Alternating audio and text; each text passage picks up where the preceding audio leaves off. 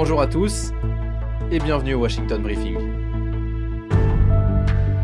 Je suis Benoît Ballet, correspondant de BFM TV aux États-Unis. Aujourd'hui, on va avec Thierry Arnaud, éditorialiste politique à BFM TV et ancien correspondant aux États-Unis, se focaliser sur la Cour suprême des États-Unis. Avec trois dossiers qui concernent Donald Trump sur les bras, la plus haute instance judiciaire du pays risque fort de jouer les troubles faits dans un calendrier électoral déjà chargé en procès.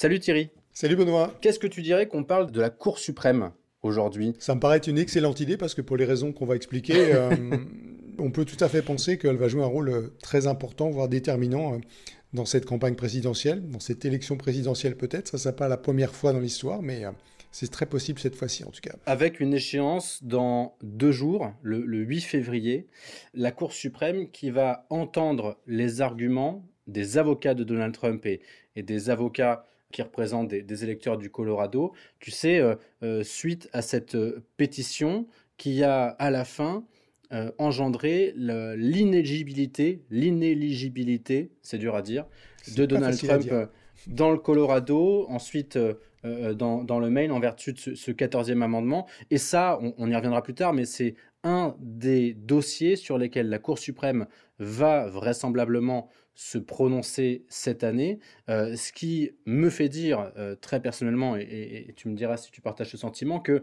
euh, finalement la Cour suprême, cette instance judiciaire, a en quelque sorte une des clés de l'élection présidentielle à venir entre ses mains cette année. Oui, effectivement. Alors peut-être dire en deux mots ce qu'est la Cour suprême aux États-Unis, hein, c'est très important. C'est l'équivalent de notre Conseil constitutionnel et de mmh, notre Cour de cassation, et Conseil d'État, tout ça un petit peu à la fois. C'est-à-dire que c'est l'ultime euh, juridiction pour les procédures judiciaires et c'est aussi celle qui euh, est la garante de, euh, de la, du respect de la Constitution des États-Unis. Donc elle mélange ces deux rôles à la fois.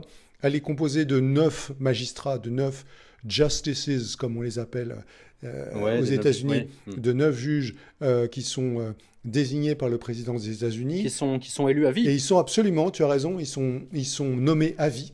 Euh, ce qui est euh, une garantie de leur indépendance. Hein, tu vois, ils sont à la fois très bien payés et nommés à vie.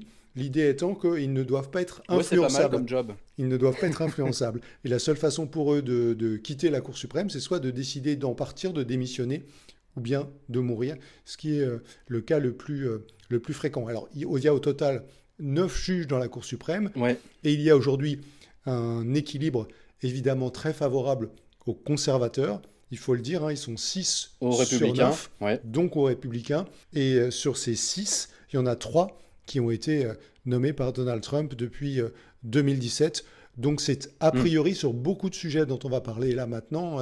Une cour qui lui est plutôt favorable. Une base favorable qui va devoir donc s'exprimer sur trois dossiers qui concernent Donald Trump. Et le premier, et donc le plus urgent pour la Cour suprême, c'est cette question de l'inégibilité de Donald Trump. On s'en souvient, euh, c'était euh, euh, en décembre, la Cour suprême du Colorado avait déclaré Trump inéligible en vertu de la section 3 du 14e amendement. la Cour suprême du Colorado avait dit, suite à une pétition qui avait été lancée par des électeurs de cet État, que Trump avait pris part à une insurrection, puisque, on s'en souvient, le 6 janvier 2021, ses partisans avaient attaqué le Capitole pour contester les résultats de l'élection que Donald Trump avait perdu face à Joe Biden. Et donc, la Cour suprême va entendre les premiers arguments dans ce dossier. Alors les avocats de, Donald Trump ont déjà prévenu, euh, c'est très simple, il y aura le chaos, ont-ils dit, si la Cour suprême ne donne pas raison à Donald Trump. Donc le ton est, donné. Oui, ça va être un débat évidemment très suivi, très important. C'est un débat qui fait déjà rage chez les, juristes américains et dans le monde politique. Alors, tu le dis, euh, le point de départ, c'est le 6 janvier et après le 6 janvier, cette euh, troisième alinéa du, euh, du 14e amendement de la Constitution des États-Unis, qui remonte d'ailleurs à, mm. la guerre de sécession. Hein, l'idée, c'était que les confédérés ne devaient pas pouvoir prendre part au nouveau pouvoir américain. C'est pour ça qu'il a été, il a été conçu de cette manière et écrit de cette manière, ce 14e amendement. Et il dit notamment que personne ne peut exercer un mandat électif après avoir pris part, je cite, à une insurrection ou à une rébellion euh, contre les États-Unis ou donner aide ou secours à leurs ennemis. Là encore, on parle bien sûr des ennemis euh, des institutions américaines et, des États-Unis. Donc, hmm. La question fondamentale qui est posée, c'est est-ce que euh, cette disposition doit s'appliquer à Donald Trump? Auquel cas, il ne peut pas participer à l'élection. Et c'est sur cette base que euh, dans le Colorado et dans le Maine, on a décidé de le retirer des bulletins de vote. Aujourd'hui, dans le Colorado, on est donc dans l'attente de la décision de la Cour suprême, et dans le Maine également, puisque suite à une décision de justice, le Maine a décidé de suspendre le retrait de Donald Trump. Ajoutons qu'il y a des démarches similaires qui ont été lancées dans une euh, plusieurs dizaines d'États américains. Euh, oui, 17. 17 États, j'ai refait le compte tout à l'heure. donc dans 17 États américains. Et par conséquent, ce qu'on attend dans tous ces États désormais, c'est de savoir si, oui ou non, en fonction de cette décision de la Cour suprême, le, nom de Donald Trump euh, doit figurer sur ces euh, bulletins de vote. Ce que répondent mm. ceux qui soutiennent Donald Trump et, une partie des, juristes qui contestent, cette, qui contestent cette interprétation du 14e amendement, c'est que ce sont tout simplement euh, les électeurs qui doivent décider. Et donc on doit leur laisser le libre choix et ne pas retirer a priori le nom de l'ancien président de cette euh, liste des candidats aux primaires républicaines. Avec des conséquences évidemment concrètes pour Donald Trump, parce que s'il est déclaré inéligible, ça veut dire qu'il ne pourra pas se présenter dans ces États aux primaires déjà, mais évidemment le, jour de, l'élection présidentielle le, 5 novembre. Donc ça va évidemment lui compliquer la tâche euh, pour remporter l'élection euh, s'il est jugé inéligible dans, ces États et dans, tous les États qui pourraient lancer des, des procédures euh, similaire. Maintenant, effectivement, on l'a dit en préambule, cette Cour suprême lui est plutôt favorable, donc on s'attend tout de même à ce qu'elle se prononce en faveur de Donald Trump. Mais oui, et qu'elle le fasse vite. Mais c'est plutôt Et qu'elle le fasse assez vite d'ailleurs, euh, Benoît, parce qu'il y a quand même un vrai sujet de calendrier. Tu le disais, les auditions, ça démarre ce, 8 février. Mais par exemple, dans le Colorado et dans le Maine, on a prévu euh, de participer aux primaires à ce fameux Super Tuesday du 5 mars. au moment où on se parle, euh, on aurait dû euh, déjà euh, envoyer notamment les, bulletins de vote de tous les électeurs de ces États qui votent par correspondance parce que notamment ils, résident à, l'étranger. Donc c'est un processus qui a déjà pris du retard pour une partie de ces, de ces modalités. Donc sur ce sujet précis, comme les autres dont on va parler d'ailleurs, hein, il y a un calendrier électoral qui hmm. vient percuter ces processus judiciaires et il va falloir que la Cour suprême se prononce rapidement. Ça, c'était donc pour le premier dossier qui est urgent et brûlant la question de l'inégibilité. Est-ce que Donald Trump peut se présenter dans les, dans les différents euh, États qui lui disent qu'il n'a pas le droit. Il y a un autre dossier sur lequel la Cour suprême n'est pas aujourd'hui impliquée, mais elle risque de bientôt l'être, c'est la question de l'immunité de Donald Trump, euh, l'immunité qu'il euh, demande dans un procès, le procès qui lui est intenté par le procureur spécial Jack Smith pour tentative d'inverser les résultats de l'élection. Donald Trump utilise notamment comme argument pour sa défense le fait qu'il a l'immunité en vertu de sa qualité d'ancien président. Et donc, euh, on est entré, il y a plusieurs semaines, dans un processus judiciaire. Le procès est suspendu tant que cette question de l'immunité n'est pas résolue le chef de l'État dispose d'une immunité. Euh, l'idée étant qu'il ne faut pas qu'il soit euh, euh, en quelque sorte sous une avalanche de procédures judiciaires qui l'empêcheraient d'exercer son mandat. Donc le temps de son mandat, il est protégé, mais il n'est pas protégé en totalité. Il ne peut pas faire tout et n'importe quoi non plus. Hmm. Le jour des émeutes, il est toujours, on s'en souvient, et c'était important de le rappeler, le président en exercice. Et la question qui est posée, c'est de savoir quelle est l'étendue de son immunité ce jour-là. Donald Trump et ses avocats disent que l'immunité est au fond totale s'agissant des événements euh, du 6 janvier.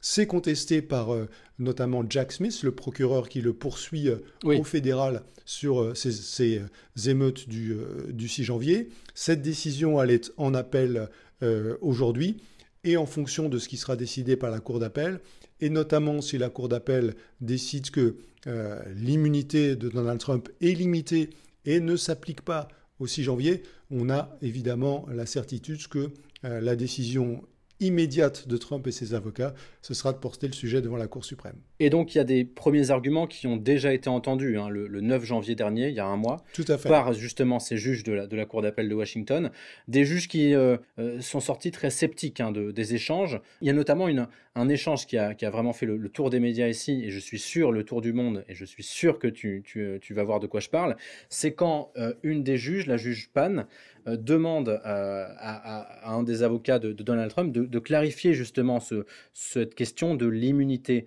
Et voilà la question qu'elle pose à cet avocat. Elle lui dit, est-ce qu'un président qui aurait ordonné à un commando d'assassiner un rival politique qui n'aurait pas été destitué préalablement, est-ce que ce président pourrait faire l'objet de poursuites pénales?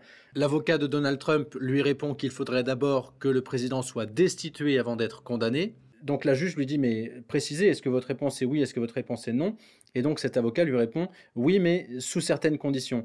Donc ça montre bien que l'argument, aussi extrême qu'il soit, la défense de Donald Trump s'abrite toujours derrière le fait qu'il faut qu'un président soit destitué pour ensuite être condamné, sauf que comme Donald Trump a eu deux procédures de destitution contre lui, qui ont toutes les deux échoué, Donald Trump n'a pas été destitué, alors il ne peut pas être poursuivi pénalement. Et c'est ça l'argument phare de la défense de Donald Trump. Oui, mais c'est le même argument qu'on retrouve au fond dans une certaine mesure dans le, dans le cas précédent, c'est-à-dire que celui euh, de l'inéligibilité en fonction du 14e amendement de, de, la Constitution des États-Unis, parce que une partie des juristes américains qui euh, euh, contestent l'interprétation du Colorado ou du Maine considèrent, eux, de la même manière que pour dire que Trump est inéligible parce qu'il a participé à une insurrection ou qu'il l'a soutenu, il faut que ça s'appuie sur une condamnation. Donc d'abord la condamnation, et ensuite on est capable de dire que, euh, de fait, puisque la justice l'a reconnu,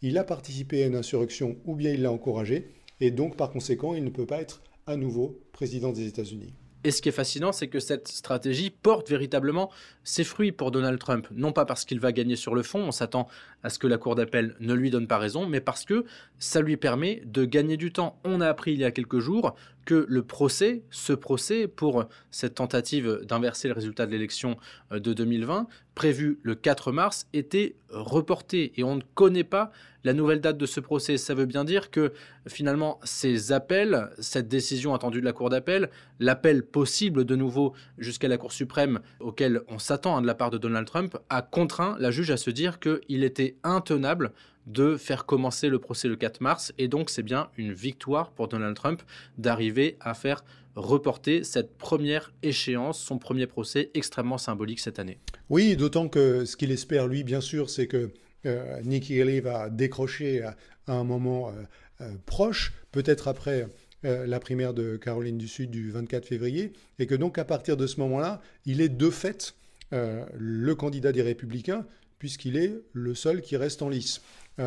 Et donc, il va à chaque fois pouvoir dire lorsqu'une décision de justice ne va pas dans son sens, et je partage ton pronostic, ce sera probablement le cas de ce procès en appel sur euh, euh, l'immunité, euh, dès que ça va tomber, sans même d'ailleurs attendre la Cour suprême, il dira tout de suite, bien entendu, c'est une justice qui est manipulée à des fins politiques, on veut m'empêcher d'être le candidat, et ce sera un autre argument qu'il emploiera à la fois devant le public et sans doute aussi euh, devant la, devant la Cour suprême, parce qu'il ira dire la même chose. Il ira dire, vous voyez bien que cette euh, justice, elle est manipulée, c'est la justice des démocrates, c'est la justice de Joe Biden, et elle veut m'empêcher d'être le candidat des républicains à l'élection présidentielle. Il y a ton, il y a ton chat qui a, qui a faim. tu l'entends?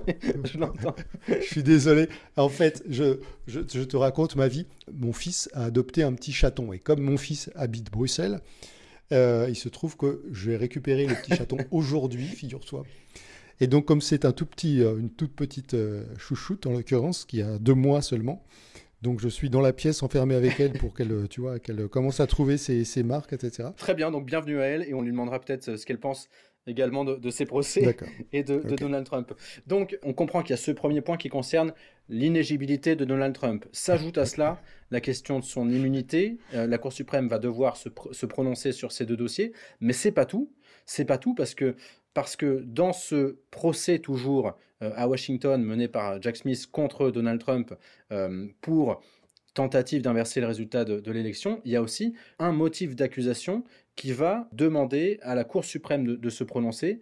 C'est un truc un peu particulier, mais ça vaut, le coup qu'on se penche dessus. C'est une accusation pour obstruction à une procédure officielle. Et, il se trouve qu'il y a un, cas qui a été porté jusqu'à la, Cour suprême par un, partisan de Trump, M. Euh, Monsieur Fisher, son nom, qui, euh, lui, ce Monsieur Fisher est accusé d'avoir euh, poussé la police, d'avoir attisé la foule lors du, 6 janvier 2021, l'assaut du Capitole. Alors qu'il était policier lui-même à ce moment-là, en, l'occurrence, puisque c'est un policier de, Pennsylvanie qui a depuis, je crois, pris, pris sa retraite. Mmh. Mais effectivement, euh, c'est lui qui est au cœur de, ce sujet. Le 6 janvier, ce qui se passe, il faut le rappeler, c'est que les émeutiers se rendent dans le Congrès ce jour-là pour une raison précise. C'est parce que c'est le jour où euh, les membres de la Chambre des représentants et du Sénat sont réunis pour certifier, c'est-à-dire valider juridiquement l'élection de Joe Biden. Mm. Et c'est ça que eux veulent empêcher.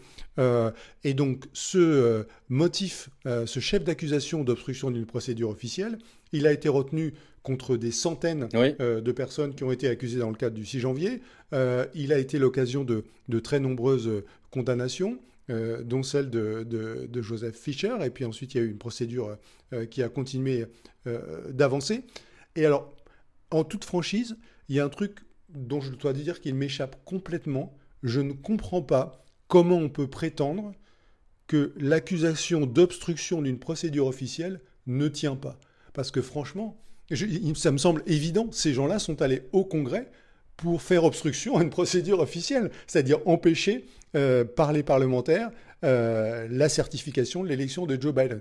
Et alors là, il y a, je dois te dire, une subtilité juridique qui m'échappe totalement. Ce que soutient euh, Joseph Fischer, c'est que cette accusation d'obstruction n'est pas justifiée parce qu'il faut qu'il y ait une notion de corruption qui soit euh, en jeu dans cette obstruction. En fait, la, loi qui entoure euh, cette notion d'obstruction euh, d'une procédure officielle, elle a été adoptée au début des années 2000 et elle visait surtout jusqu'ici à freiner les malversations de, certaines entreprises en interdisant notamment la, destruction de documents, la falsification de, témoignages ou de, ou de preuves. par exemple, le déchiquetage de papier, tu vois, ça c'était concerné. Mais donc, ce que dit Joseph Fischer, c'est qu'il n'y a pas d'idée de corruption cette subtilité, elle est vraisemblablement importante puisque la mm. Cour suprême mm. a accepté de se saisir de, ce dossier, va entendre les premiers arguments euh, oraux vraisemblablement au printemps et qu'une décision devrait euh, suivre euh, à la fin du, mois de juin, c'est ce, qui, ce qui se dit. ce qui fait que si la Cour suprême donne raison à Joseph Fischer, ça pourrait aussi donner raison quelque part à Donald Trump, puisqu'il y a deux des quatre charges criminelles qui sont retenues contre lui dans le procès à Washington qui euh, concerne cette notion d'obstruction. Et donc, ça, remettrait en question la, force de l'accusation. Ça entamerait la, crédibilité de, Jack Smith hmm. contre Donald Trump. C'est assez évident. Mais donc, on est vraiment sur une subtilité juridique, effectivement. Moi, c'est vraiment cette, ce troisième sujet, c'est la décision que j'attends avec euh, le plus d'intérêt parce que pour toutes les raisons qu'on vient de qu'on vient d'évoquer, elle m'intrigue beaucoup. Et encore une fois, même si euh, je comprends mieux maintenant cette subtilité juridique grâce à toi, il va falloir quand même un une certaine habileté dans l'exercice de voltige juridique pour nous expliquer que le 6 janvier, les gens qui sont allés chercher à empêcher la certification euh, de l'élection présidentielle de Joe Biden ne sont pas venus faire obstruction à une procédure euh, officielle. C'est plus clair, à mon avis, s'agissant des, deux autres.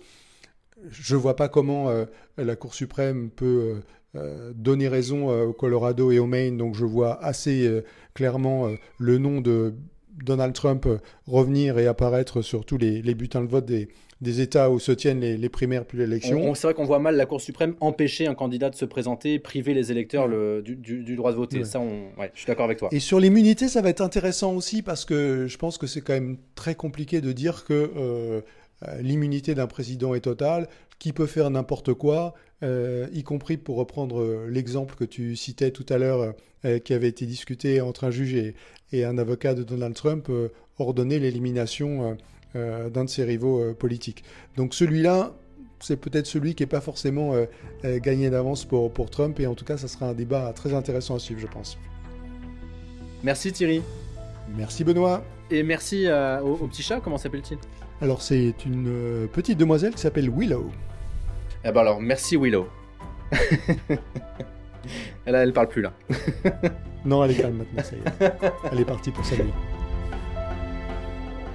C'est tout pour aujourd'hui. Si cet épisode vous a plu, n'hésitez pas à en parler autour de vous et à vous abonner pour recevoir tous les mardis votre Washington Briefing. Vous pouvez retrouver tous les épisodes sur BFM Radio, bfmtv.com et toutes les plateformes de streaming.